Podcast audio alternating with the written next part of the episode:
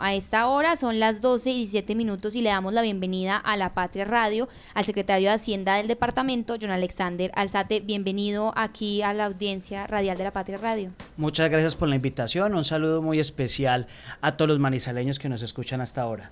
Bueno, queremos comenzar porque usted está iniciando y vamos a, apenas a 25 días de enero. ¿Cómo recibe usted esta secretaría y qué podemos esperar o cuáles son los retos que se vienen estos cuatro años? Tenemos unos retos muy grandes desde la Hacienda del departamento y el primero es poder aumentar la capacidad de inversión del departamento de Caldas más, más cuando todos los municipios del departamento atraviesan una situación financiera un poco compleja, a excepción de Manizales.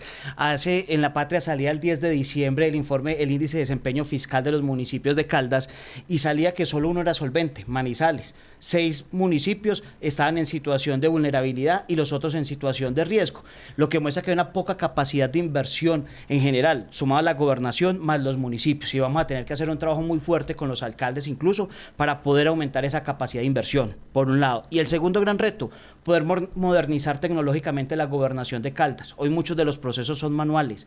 Eh, en Hacienda hablar de que muchas de las cosas se hacen a través de hojas de Excel a esta altura es un poco complicado, entonces ahí vamos a tener un reto muy, muy grande. En cuanto al endeudamiento del departamento, ¿cómo está Caldas? Caldas tiene una deuda para este año que asciende a los 202 mil millones de pesos. Hoy la capacidad de inversión del departamento es reducida y su capacidad para adquirir créditos nuevos también está un poco reducida. Ya estamos trabajando en un reperfilamiento de la deuda, ya le solicitamos a todos los bancos que nos puedan eh, presentar propuestas para poder mejorar el perfil de la deuda que tiene el departamento y poder mejorar así los indicadores financieros de la gobernación. Si comparamos ese, ese, ese, esa cifra que usted nos da con la administración pasada cuando la recibieron, ¿eso es mucho o poquito? ¿O estamos bien?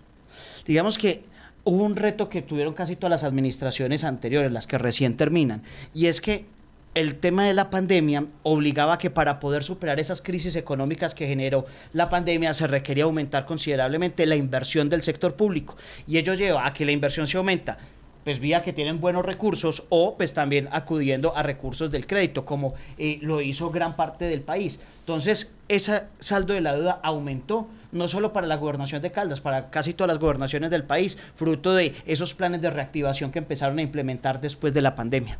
Así es, secretario. A esta hora también lo escucha nuestro editor de noticias, Fernando Alonso Ramírez, y nuestra editora de opinión, Marta Gómez. Ellos también tienen algunas preguntas para usted. Secretario, buenas tardes. Con los eh, líos que se han generado en la venta de licores por fuera del departamento, eh, ¿cómo se están ustedes preparando para dar esas batallas eh, y poder ingresar también? O sea, esto es una labor obviamente de la industria licorera de Caldas, pero desde mm, el pago de impuestos, ¿cómo se está preparando el departamento para este tema en zonas eh, externas a Manizal, a, a Caldas, perdón. Claro, este es un tema bien sensible. Las finanzas del departamento tienen una dependencia importante de cómo le vaya a la industria licorera de Caldas. Que hayan cerrado el mercado de Antioquia y el mercado de Cundinamarca para el aguardiente amarillo, obviamente tiene un efecto en la disminución de las ventas de la licorera. La otra semana vamos a tener la primer junta del año de la industria licorera, donde eh, ya le solicitamos desde la Secretaría de Hacienda para esa junta, incluso para el COTFIS, que nos puedan presentar ese informe y ese plan de trabajo que tienen. Estuve reunido la semana pasada con el director de ASIL, que es la asociación que reúne a todas las industrias licoreras de Colombia, para también que me dieran un poco de contexto de cómo estaba ese panorama a nivel nacional y empezar a trazar esa hoja de ruta. Es uno de los temas claves poder trabajar en abrir nuevamente esos mercados, tanto de Antioquia como de Cundinamarca, para que la industria licorera siga teniendo unas cifras excelentes en cuanto a transferencias y pagos de impuestos y poder así, obviamente, que las finanzas del departamento no se vean afectadas por estos hechos. Sí, es Fernando, hasta ahora también lo escucha el secretario de Hacienda.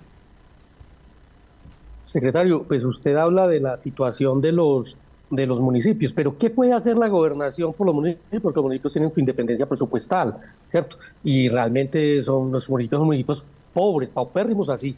Cada gobernación que llegue nos los quiera mostrar como que son eh, maravillosos, todos son de quinta y sexta categoría entonces no tienen la manera de generar los recursos necesarios, no tienen una, una fortaleza eh, de base eh, impositiva importante, predial, porque los políticos y gamonales de cada pueblo se mueven del susto de subir allí los impuestos. Eh, tenemos eh, que no hay actualizaciones catastrales en casi ninguno, eh, como ordena la ley cada cinco o seis años. Entonces, ¿qué es lo que puede hacer ustedes de la Secretaría de Hacienda para poder transferirles a esos municipios, ayudarles a tomar decisiones, pues teniendo en cuenta que usted no es el, el autoridad sobre ellos? Hoy el rezago, el rezago en avalúos que tienen los municipios de Caldas van entre 15 y 25 años, que no se hacen actualizaciones. La semana pasada estuve visitando al director nacional del Agustín Codazzi para poder trabajar de la mano y trabajar un tema de catastro multipropósito en el departamento de Caldas.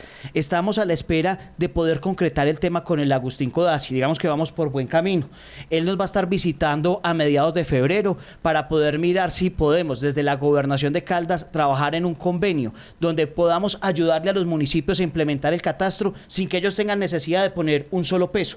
Y aquí es importante tener algo claro. Hoy el Agustín Codazzi no es la misma entidad que era hace algunos pocos años. Es una entidad que han venido fortaleciendo, que tiene unas capacidades hoy mayores y que lo que estamos haciendo la gestión de la mano con el gobernador es que puedan priorizar a los municipios de Caldas para hacer temas de actualización catastral durante el 2024 y 2025. Así es, nosotros estábamos justo también, nos íbamos a un tema ya de pasaportes y es que también tenemos una pregunta clave que Lice Espinosa, pues la editora de público, quería hacerle directamente. Sí, eh, eh, este año pues se dio a conocer también, pues vamos como dos preguntas ligadas. Primero, hablar del impuesto vehicular, eh, que, que, es importante, cómo van esa recaudación y también como los beneficios que tengan hasta mitad de año. Y lo otro es el incremento del pasaporte porque vimos que este año pues también subieron las tarifas, para que nos comente la gente que aún no lo ha sacado y que lo quiere hacer, cuáles son esos pasos a seguir. Claro. Caldas o la gobernación de Caldas se ha caracterizado por ser una de las mejores oficinas de pasaportes del país. Digamos que cuando ustedes se acercan a la gobernación es muy común ver incluso parte de las filas en la entrada de la gobernación y es gente que viene no solo del departamento de Caldas, sino que viene de otros lados del país a sacar su pasaporte en la gobernación fruto de la rapidez y agilidad con la que se hace este proceso en la gobernación de Caldas. Hoy los pasaportes, las personas pueden solicitar la cita, se les está asignando según el cronograma que se tiene en la oficina y se acercan allí ya con la consignación realizada y con la información que se requiere para poder hacer el trámite.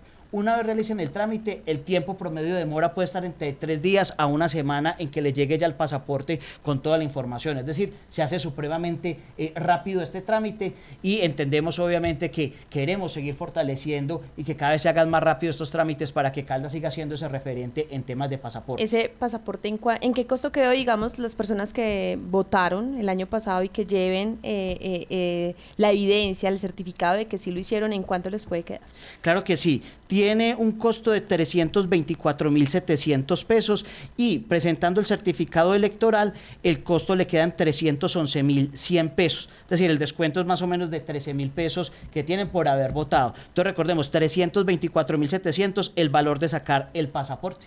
Y en cuanto a impuesto vehicular.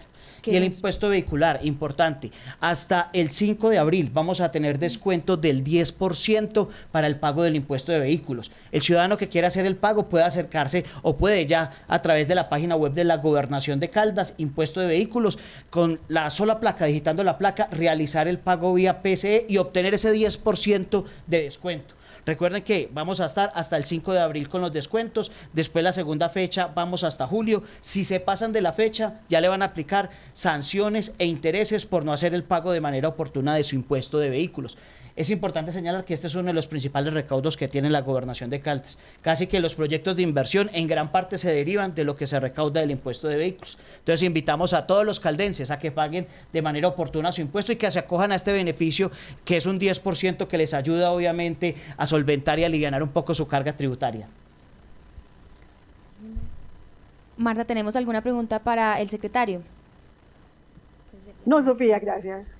Listo, ahora sí, nosotros queríamos preguntarle si de pronto eh, hay como errores de la administración anterior o de pronto cuando usted encuentra esa secretaría también que dice que hay retos, es porque que encuentra y que entonces no va a repetir usted para poder responderle eso a los ciudadanos del departamento. Sí, siempre he tenido una filosofía de vida y lo hemos hablado con el gobernador y es construir sobre lo construido.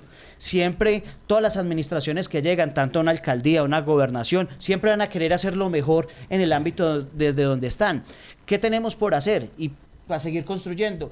es clave esa implementación del sistema financiero en la gobernación de Caldas. No podemos seguir eh, estando como en la edad de piedra y que los procesos sean tan manuales y más en un tema que es trascendental y transversal a todo el funcionamiento de la gobernación. Por eso tenemos un gran reto que vamos a trabajar de la mano con la Secretaría de Planeación del departamento para que esa implementación que se realice de lo que se llama el ERP, que es un sistema integral pues, de gestión como tal, pueda implementarse de muy buena manera y que obviamente se pueda eh, todos los trámites de Hacienda, todos los temas financieros, pues tener allí muy bien implementados para dar, obviamente, cada vez tener unos balances más sólidos y más confiables de cara no solo a los organismos de control, sino de cara también a todos los ciudadanos y tener esa claridad con la información que se reporta desde la gobernación de Caldas.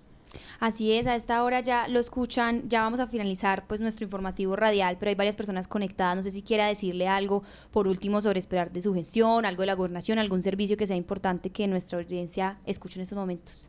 Claro, que los invitamos a que hagan el pago de sus impuestos de manera eh, oportuna, con esos impuestos es que se puede hacer la inversión para trabajar en mejorar las vías del departamento de Caldas que requieren una inversión importante, se puede trabajar para mejorar todo el tema de fortalecer el sistema de salud en el departamento departamento. Entonces, hacerle la invitación que ese pago de impuestos en cabeza del señor gobernador va a ser muy bien ejecutado para trabajar en el desarrollo y en el progreso del departamento. Secretario, muchas gracias por venir aquí al informativo del mediodía. Esperamos que también siga viniendo a lo largo de esta trayectoria de cuatro años aquí a conversar con nosotros en vivo en La Patria Radio. Claro que sí, muchas gracias por la invitación y aquí estaremos siempre que nos abran las puertas para contarle a todos los caldenses cómo avanzamos desde la gobernación de Caldas para construir un Caldas más feliz, que es lo que tanto nos ha insistido el señor gobernador. Así es, 12 y 28 del mediodía de este jueves 25 de enero. Le agradecemos, por supuesto, a toda nuestra audiencia y a las personas que se conectaron a través de nuestras redes sociales. Recuerden que mañana, muy puntuales, vamos a estar en el informativo de la mañana a las 7 de la mañana con más noticias locales y departamentales.